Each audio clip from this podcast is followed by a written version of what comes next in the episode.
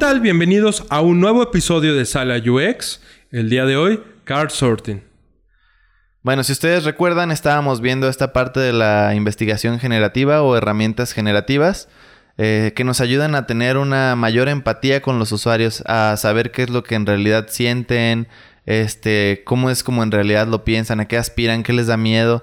Eh, todo esto poniéndolos a crear o a generar, por eso se llama así, herramientas generativas. Y bueno, para empezar queremos empezar con card sorting, que creemos que es de los más importantes o de los más conocidos. Es uno que nos gusta mucho. Y si ustedes han leído sobre UX o User Research, seguramente ya lo han de haber encontrado. Pero bueno, a ver, explícanos un poquito más qué es card sorting, Goyo. Pues bueno, esto es una técnica, una herramienta de investigación generativa muy sencilla de utilizar porque lo único que necesitamos es hacer tarjetas.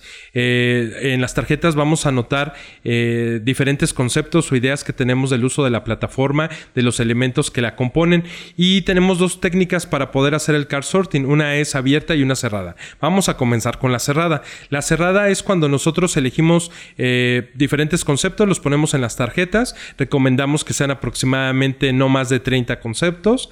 Y a partir de eso, nosotros también generamos una categorización. Eh, generamos las categorías y le pedimos a los usuarios que agrupen o que realicen conjuntos y las ubiquen en las categorías que nosotros hemos realizado. De, en este caso, pues es previamente a estar con ellos.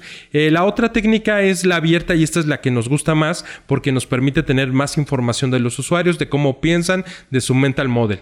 Entonces, en esta eh, tenemos igual las cartas o las tarjetas, están ahí, eh, pero a nosotros les, nosotros les pedimos a ellos que realicen los conjuntos y que le den nombre a estos conjuntos, es decir, ellos creen categorías. Esto permite, como lo digo, tener más información y nos permite entender cómo piensan ellos. Entonces, a grandes rasgos, esta es la técnica del card sorting. También se recomienda que eh, tengas aproximadamente eh, un número de unas 10 personas que realizas el ejercicio, dependiendo también de la complejidad de la plataforma. Eh, cuando son pocos elementos, pues 10 personas están perfectas para hacer el ejercicio. Si estás buscando más módulos o elementos dentro de la plataforma o de la aplicación, si es mucho más grande, vas a requerir hacer este ejercicio más ocasiones. Y bueno, ¿para qué nos sirve todo esto del card sorting? Ya después de hacer estos ejercicios de card sorting con nuestros usuarios, también es muy importante que nosotros nos demos cuenta o podamos analizar la data, todo lo que obtuvimos de este card sorting. Este, no sé, si es un método cerrado en donde los usuarios, este, tú les das las categorías y los usuarios eligen como los elementos a cuál pertenecen ya tú empiezas a ver como, ok, los usuarios este, piensan que esta categoría, digo, que este elemento pertenece a esta categoría. Entonces, de los 10 que yo investigué, eh, no sé, 8 pensaron que este elemento pertenecía a esta categoría y ya te vas dando una idea más de cómo es como en realidad piensan lo que decíamos del mental model. Entonces, es muy importante, este método es, resulta ser muy cuantitativo, se puede este, contar o se puede eh, saber exactamente como cuántos son o puedes obtener datos que no son meramente cualitativos, que es como piensan o así, sino lo puedes contar. Sabes cuántos usuarios eligieron qué categoría o cómo la nombraron en el caso de ser abierto. Este, y ya te vas dando una idea mejor para cómo vas a organizar tú tu sitio, que es lo que decíamos de la arquitectura de la información. Ya veremos este tema más adelante y más a profundidad. Pero bueno, este tema nos ayuda, esta parte del card sorting nos ayuda a saber cómo es como lo piensan. Este, y bueno, para la data también es muy fácil manejarla, hay diferentes métodos y también hay plataformas en línea. Sí, porque eh, hacer el card sorting no necesariamente requieres tener a las personas ahí. En los episodios pasados hemos comentado que en ocasiones mm, las personas no tienen el tiempo suficiente o no pueden hacer el traslado hasta donde tú te encuentres o tú realizarlo para poder hacer el ejercicio. Entonces hay plataformas que nos permiten hacerlo de manera digital.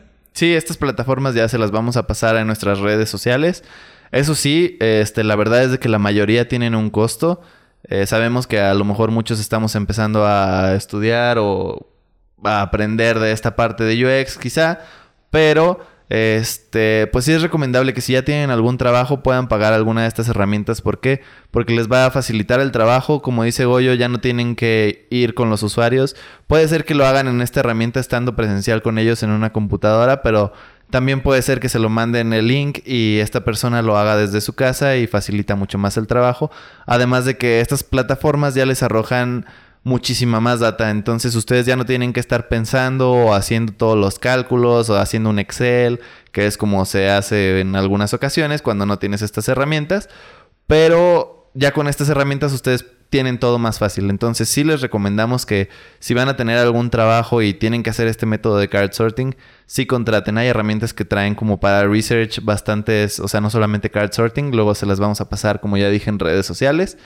Este, pero bueno, pues creo que eso es card sorting. Creo que es muy digerible, muy fácil de entender y, lo vas a ir asimilando conforme lo estés trabajando para detectar cuáles son los puntos de la generación de las categorías con los usuarios. Y como decías, este tipo de plataformas digitales son bastante, bastante buenas porque la puedes llevar a mucho más personas y al final tienes una data mucho más amplia.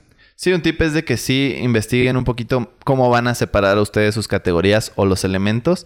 También si es una plataforma muy grande, como decías tú, este, separar como estos ejercicios de card sorting eh, en que no un usuario vaya a hacer como el card sorting de toda su plataforma.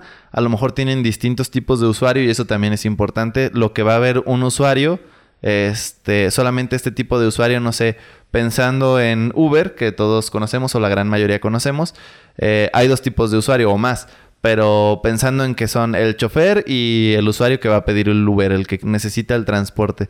Entonces tú harías como este ejercicio de card sorting con dos tipos de usuarios diferentes.